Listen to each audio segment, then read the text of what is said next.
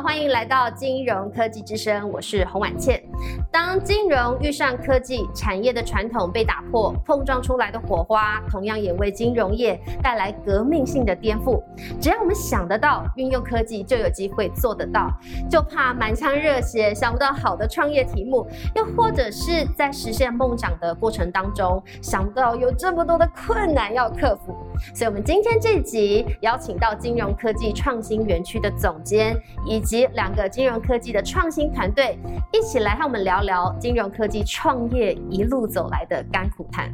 那既然我们今天要聊创新圈的甘苦谈，就要先来问问，身为国内第一座金融科技创新产业加速器的 FinTech Space 金融科技创新园区，我们请园区的总监宋佩珊宋总监先跟大家打个招呼。总监你好，嗨，你好，嗨，大家好，好，非常欢迎总监来到。那园区呢，主打的特色就是提供一站式的金融科技辅导资源，从一开始新创的第一里路数位沙盒，直接帮团队省下了百分之九十的开发前时间成本，到进入市场的最后一里路监理门诊，是业界唯一由主管机关和专业律师团队共同提供的法规咨询与辅导。那今年呢，好消息是更全新推出了导师制，给予一对一的家教式辅导。所以园区非常清楚金融科技创新团队一路走来是多么的不容易。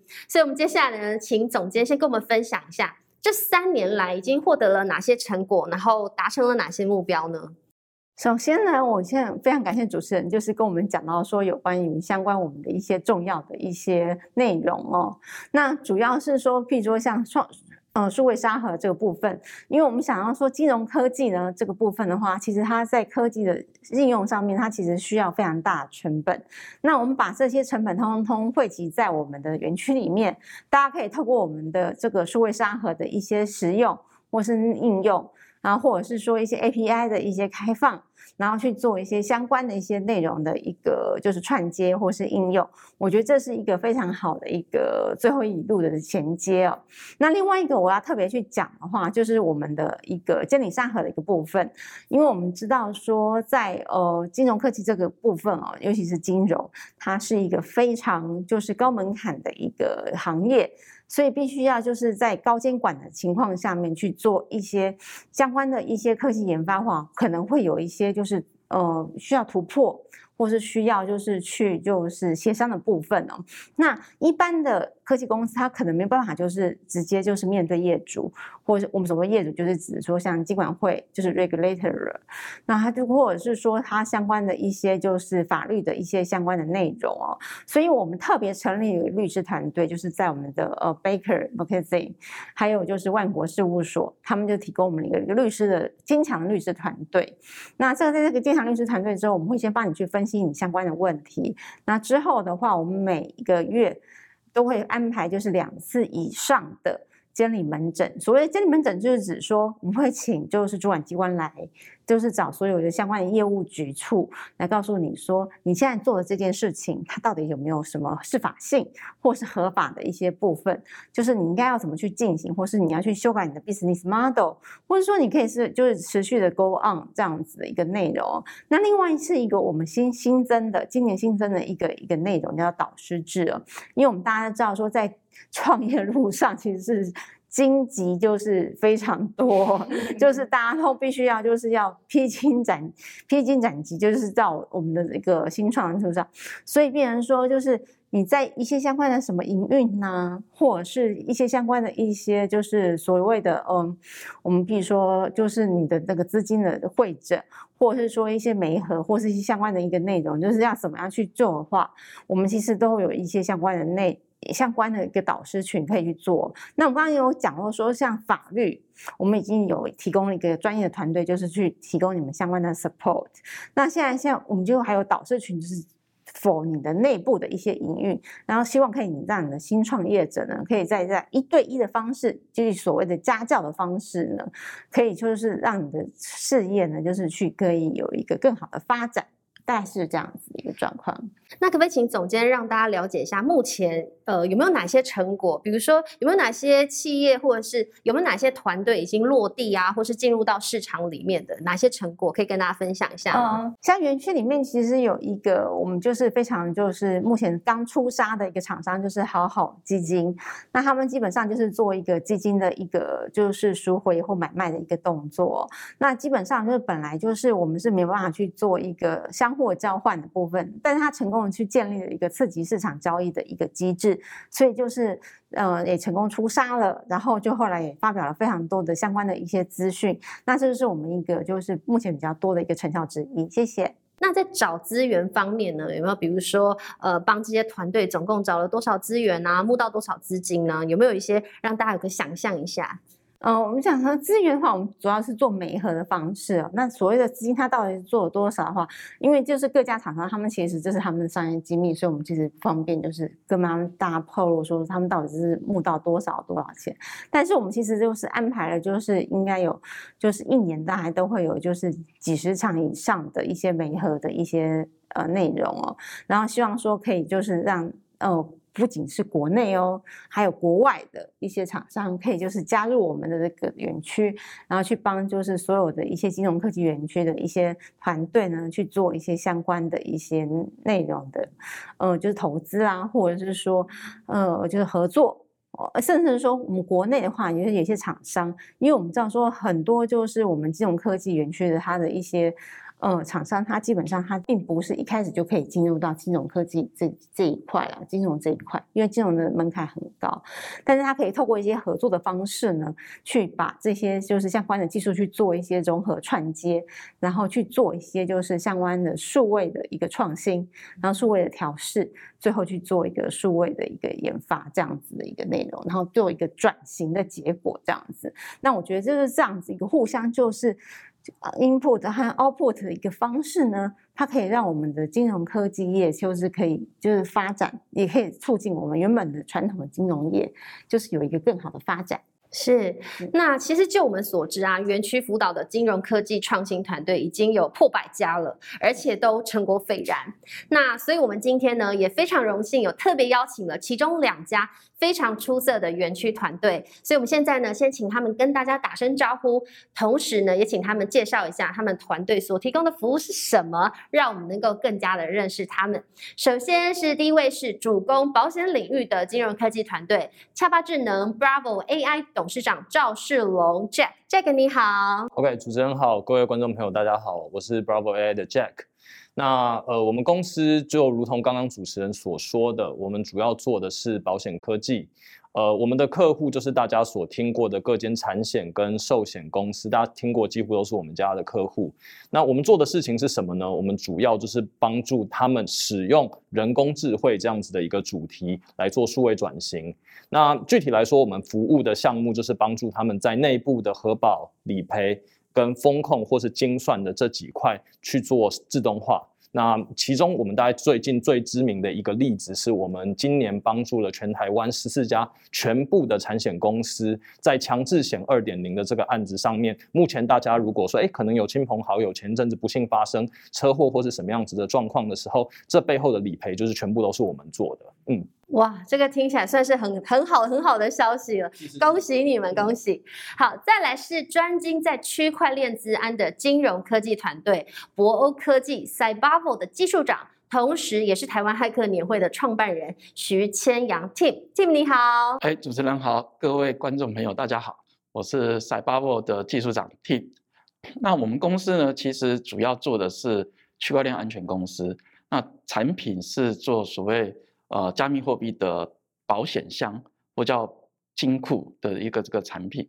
那呃，我可以举个例，就是说我们把很多的钱都会去放在银行，那银行收集了这么多钱，它要放哪里呢？它就是放在一个大型的金库。那你会发现钱很容易存进去，但是不容易领出来啊？为不为什么不容易领出来？因为领钱出来，它要经过流程，经过安控啊，做一些风险控管。确定你是本人，然后没有问题，他才让你领出来。所以一样，在加密货币的这个世界里面，我们就是做这样子的金库。那现在目前台湾的一些呃几个大的交易所，目前都是我们的客户。那其实做这个产品哈，其实有一个点就是你必须让客户信赖，所以我们团队呢，其实基本上都是从治安领域十几年啊的领域的人出来创业啊，这是资深的工程师出来创业，所以我们给客户有一个很安全的一个信赖的感觉，所以我们才可以把它做起来。所以我们真正算出来是从科技跨到金融的区块链安全新创公司。谢谢。哇，听完 Tim 跟 Jack 的分享，我们其实真心觉得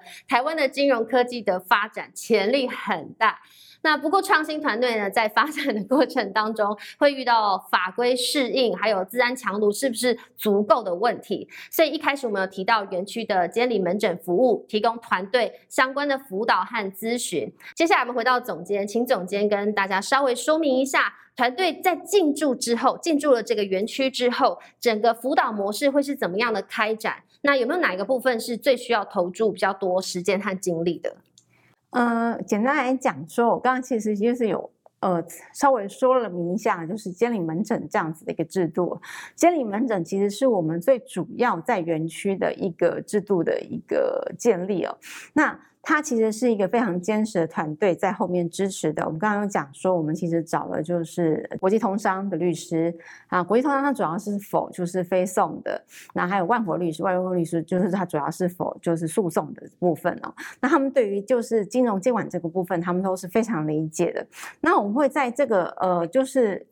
厂商他如果进驻厂商他提出来相关的一些就是问题的时候呢，我们就会就是请他们先做一个会前会，然后做一些争点的一些确认。然后就是把这个问题就是确认后之后，我们会去跟主管机关沟通，说这个问题呢，其实它其实跟哪一些业管单位就是有相关，譬如说可能是银行局或是政企局，或是相关的一些内容啊，就是我们去做一个就是确认之后呢，到正式的会议的时候呢，我们就会就是请相关的一个业管的单位，还有我们就是金管会，就是创新中心的一个执行秘书，还有我们的一些组长。就是来跟我们，就是面对面的，就是或者是说用视讯的方式，因为现在有疫情的关系嘛，所以就是我们会用一些就是这样的方式去跟业者做直接的对谈哦，然后就透过这样子的对谈之后，他们才会知道说，哎，那我现在在这个高监督。高监管的一个就是领域里面，我做的事情到底是不是合法的？那到它的一个就是内容应该要怎么去做调整？那或者是说它应该要怎么样去做后续的一个营运呢？都是一个我们目前就是在运行的一个状况。是，那可不可以补充一下，在团队进驻这个园区之后，整个辅导模式会怎么样开展？比如说一开始呢，会先帮大家做一个互相认识吗？或者是说会帮大家见解吗？这些可不可以让大家有个想象？就是说我如果我想，我们听众或观众应该也很好奇，说，哎，如果我想加入的话，到底我可以那个资源会是怎么样的呈现？一开始如果说你要就是经过审核，然后进驻成功了之后，我们会先做两件事情哦。第一个是治安的见解，自然见解就是因为我们要符合就是两万七的一个就是标准，然后再就是我们会有法规见解，就是希望说你做的事情，但不能说是什么一些像吸金或者是说一些这样不符合法律规范的一些内容了，然后我们就会做一个初步的检查。那这个部分的话，我们也会请就是我们的律师团，就是来帮我们做一个相关的一个内容的一个审核，这样子。对，OK，好，所以最重要的就是治安见解。然后跟一个是法律的见法律的见解。对，好，那刚刚有提到，就是这些见解都其实都跟到底适不适用于这个现行的法规有关嘛？那由于金融业是高度监理的行业，法规的制定和开放都是需要经过非常严谨的过程，所以在面对创新的金融科技服务，法规通常是比较难跟上创新的脚步的。那这也让团队很容易不小心踩到线。所以我想，对于两位。来来说，是不是可以让大家来分享一下？在适应法规这部分，园区的监理门诊提供了什么样的帮助？那有没有什么特别印象的法规卡关的例子呢？我们是不是先请 Jack 来跟大家分享？OK，主持人好，那各位观众朋友大家好。那呃，我想跟大家分享一下，说我们家其实如同我前面所说的，我们主要的客户是各间金融机构，就是包含了产险跟寿险公司。那做这种所谓的 B to B 的 business，就是我们的客户其实已经是一个单位，而且他们是金融机构，所以主要。在金融法规的这个部分，我们认为是天条的一个事情，就是所谓的 compliance，就是法律遵循这件事情，我们的客户会帮我们解决，所以这块的问题其实并不是特别大。但是我觉得法规鉴检这边有一个很大的一个好处是说，在园区这里的帮忙之下，就是有一些议题，我们自己心里会有一点点担心，然后我们的客户也说不清楚，那我会发会担心这个会不会是有踩到法规的一个疑虑。那我觉得经过跟律师对谈之后，就会发现说，哎，其实呃这些是安全的，这个蛮好的。那另外也跟大家稍微科普一下，就是说，其实目前我们在呃金融法规跟科技发生这个碰撞的这个过程里面，我们主要有两条路可以走。一条就是说，如果你是非金融机构申请，那就是前面我们讲到的监理沙盒，就是说，哎，就是如果目前的法规不可能没有办法跟上技术，那主管机关准不准？他准你做，但是在一个限缩的范围里面，让你做出一些成果之后，我们再跟着去看看，说，哎，我们法规要怎么样调试？那另外一个做法就是像我们前面讲到，我们在强制险二点零的这个部分，那本来这些机构就都是金融机构，那所以像我们这个就是使用业务示办。那它的主体就是各间金融机构。本来金融机构，因为它其实就是被政府特许的这些业务，所以其实有一些事情是它可以做的，但它并不知道这样的一个一个新技术进来之后，会对于环境产生出什么冲击。那我们也可以使用业务示范这样子一个方法。那我们其实很幸运，在主管机关的支持之下，就是这一次我们经过了半年的示范，经过六个月，十四间公司联合申请用我们家的技术，然后最终在今年一到六月的示范之后，七。月开始就变成正式上路这样，嗯，哇，他好适合当园区的大使哦，是啊，很好的一个品牌大使。对，那您刚好提到说，就是虽然在建呃法规上其实问题没有很大，但是还是会有一些需要确认的部分嘛？可不可以举个例子，像是什么？呃，我们举个例子哦，例如说像我们这一次在做帮他们做业务示范的这个范围，我们算是委外厂商，那我们就会担心说，哎，那这里面我们是不是在关于个人资料保护或者说治安的这个层级要到什么样子的地步，或者说其实在保险业委托他人作业，其实它有一个特别的条款的的要求，那我们就会觉得说，哎，那我们到底应该是适合还是不适合？那呃，如果当主管机关找你去喝咖啡的时候，这时候就出问题了。所以最好是在他找你喝咖啡之前，你可以猜到过往大家是怎么做的，然后就先一步做一些准备，然后不要让主管机关找你去喝咖啡。这样，嗯，这也说的非常的实在。那接下来我们刚刚呃 Jack 提到的是说，哎，比较相对比没有法规上的问题，但是呢，另外一边。Team 呢，就是到底有没有法规能够依循的问题？Team 可不可以跟大家分享一下？好，呃，是这样。其实我们公司进驻呃园区一两年来，其实我们跟呃园区的律师，就是监理门诊律师，其实谈了几次。那主要就是说，我们现在做的区块链跟加密货币这一块，其实并没有呃法律去禁止，或者是说规定。啊，这些条文到底要怎么做？那我们也可以理解，就是台湾这边的一些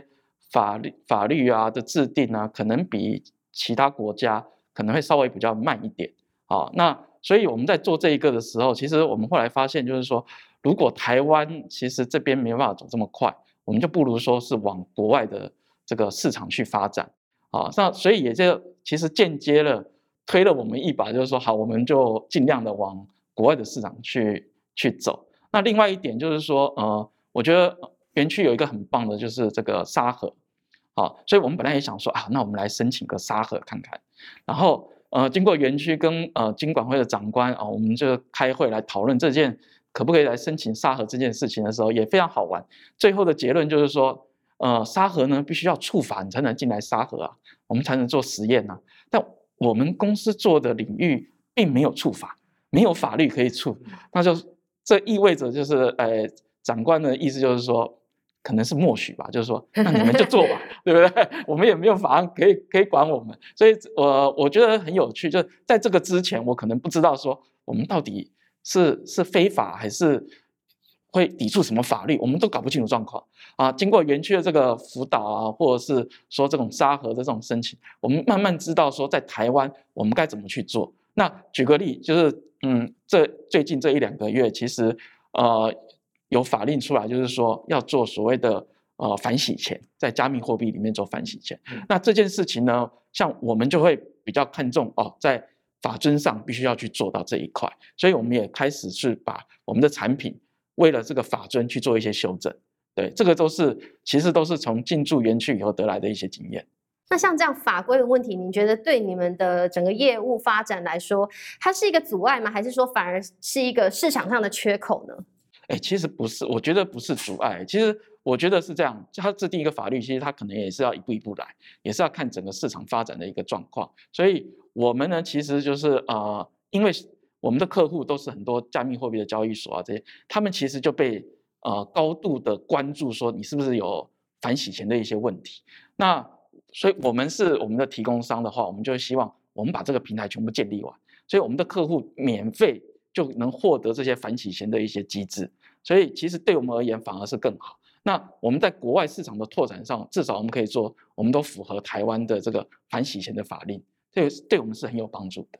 嗯，所以除了像是这个法规上，或者说你们直接就是面向国际，比较不会有法规的问题之外，那在整个创业的这个路上啊，有没有什么让你觉得意想不到的一些呃困难呢？比如说人才，我想人才应该是很常大家提到，就是啊找不到好人才的问题。不瞒你说，其实台湾尤其这几年政府喊了治安及国安以后，到处都缺治安的人才，然后不止治安人才缺。这个研发的人才或者是系统维运的人才都缺啊，所以在我们尤其是新创公司还小的时候就已经不容易请到人，等到公司要开始往上成长要找人的时候更是难啊，大家的这个薪资水准都越来越高，这当然是一个好事啊哈，但是对于我们这个营运成本也是会增加，然后其实人才非常难找，还有一个因素，在我观察就是这两年因为疫情影响，可能都是呃 work from home home，work from home 以后呢，这有一些呃国外的公司，他在招人的时候，也许你不用到国外了，你在台湾当地，你就可以加入他们美国的公司或者是欧洲的公司，所以变成我们的竞争抢这个人才的竞争对手变多了啊，这个就造成我们这个人才越来越难。呃，因为我觉得可能政府在这个不管是治安还是资讯的人才培育上，可能要更多花一些心力。的确，这个是一个不小的挑战。那这时候我想再补问一下 Jack，就是你们虽然说一开始等于好像听起来算是在业务开展上算是相对容易啦，因为就是本来就是金融业，然后帮帮助他们的业务可以更方便嘛。但是你要说服传统的金融业者，把他就是非常宝贵的客户资料给你们去做 AI 的深度学习，这个说服的过程当中容易吗？最一开始的时候，呃，我觉得这是一个蛮好的问题哦。那这的确，其实也是我们在面对金融业做 B to B 生意上面会遇到的一个很真实的挑战。一般来说，我们 B to B 的生意，其实我们面对的就是一个机构。那特别是金融业，又是一个主张信任是一个核心价值的一个产业。所以要怎么样取得他们的信任？你是做新技术的，然后呃又是一间新进的厂商，那他们要怎么样会相信你？其实有一件很重要的事情，就是说，呃，因为我们在园区这边，那园区其实跟蛮多的金融机构配合，那在金融机构的心里，其实园区是有相当的信誉的。那至少我们在这边，金融机构会相信我们是一间真正的金融科技的新创公司。而不是一个诈骗集团。那有了这个信赖基础之后，其实有另外一件很重要的事情，就是我们面对到的挑战。因为，嗯，传统的甲方跟乙方的关系是这样：当金融机构他们想要解决一个问题的时候，他们就开出他们的 spec，就是他们想要什么规格，一二三四五，然后选四五间厂商来，大家来，嗯，按照它的规格做东西，然后一个月之后大家来 demo，然后看看说，哎，谁做的比较好，然后他就选谁。可是当我们使用的是呃资料科学相关的主题的时候，因为我们使用的模型，它必须要经过这些原始资料的训练，人工智慧的智慧才能够增长，所以这时候这个信任的关系就会更。就需要更坚实一些，因为金融机构要把他们内部的资料整理完之后给你，你的人工智慧才会长大。所以我想在建立信任的这一块，园区起到了非常重要的角色。哇，真的要非常感谢 园区。好像听下来呢，恰巴智能利用 AI 让保险业的理赔更智慧。那博欧科技呢，则是把市场直接对准国际，要抢下区块链资安市场的大饼。那看到这两家 FinTech 公司能够走出自己的一片天，我想对于团队背后的重要支持力量，也就是金融科技创新园区来说，一定是非常的欣慰。所以最后呢，我们要请总监来向其他新创团队来喊话。告诉大家园区有什么样的资源？虽然刚刚分享的已经非常有说服力了，但是请总监来跟大家分享一下。哎，欢迎大家一起来加入，一起来合作。嗯。非常谢谢主持人，就是最后给我这个机会，就是再做一次广宣。那基本上其实我们提供的就是功能非常多，基本上是全方面的，包含就是是你的技术的一些研发，还有一些美核，然后还有一些相关的一些，就譬如说像法尊或资安的一些内容哦。那我觉得其实我们最大的一个卖点是在于说，